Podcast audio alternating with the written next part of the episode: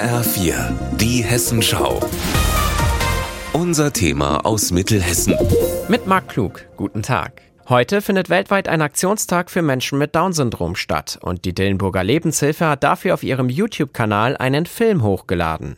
Der soll auch bei einigen Schulen im Unterricht gezeigt werden. In dem Film besuchen zwei Menschen mit Down-Syndrom zusammen mit zwei Schülerinnen die Gedenkstätte in Hadamar. Sie erzählen, wie sie sich an diesem Ort fühlen, an dem die Nationalsozialisten etwa 15.000 Menschen systematisch ermordet haben. Sascha Kirchhoff von der Lebenshilfe hatte die Idee für den Film. Wir wollen einfach, dass Menschen mit Behinderung selbst selbst zu Wort kommen, weil Menschen mit geistiger Behinderung waren ja hier damals betroffen in Hadamar. Und dann schauen wir mal, was für Fragen da aufploppen bei unseren Teilnehmenden und darüber drehen wir eine kleine Doku mit ein bisschen geschichtlichen Fakten, aber hauptsächlich geht es natürlich darum, was macht das mit den Betroffenen selbst. In Hadamar wurden Menschen mit geistigen oder körperlichen Einschränkungen von den Nazis in Gaskammern oder zum Teil auch mit einer Überdosis Medikamenten umgebracht. Diese Morde machen Jan Bernhard ein Stück weit sprachlos. Er ist einer der beiden Protagonisten aus dem Film. Vor dem Mahnmal auf dem Hügel über den Massengräbern, da kniet er sich am Ende der Führung hin und hält einen Moment inne.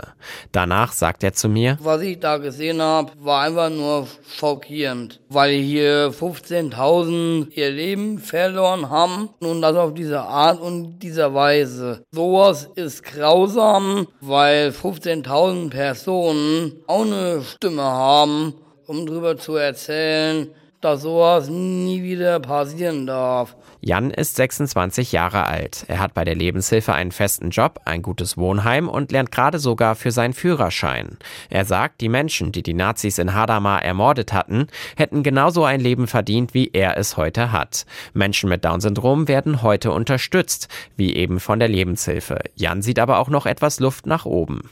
Das sehe ich auch bei einem Arbeitskollegen, dass die da überhaupt nicht gerade lernen, was es heißt, auf eigenen Füßen zu stehen, um auch Eigenverantwortung zu übernehmen. Zum Beispiel dürfen Menschen mit Down-Syndrom bei der Bundestagswahl ihre Stimme abgeben. Das aber auch erst seit der letzten Wahl und auch nur unter bestimmten Voraussetzungen. Der Film der Lebenshilfe aus Dillenburg nimmt die Probleme der Gegenwart also genauso in den Blick wie die Schrecken der Vergangenheit. Marc Klug, Hadamar.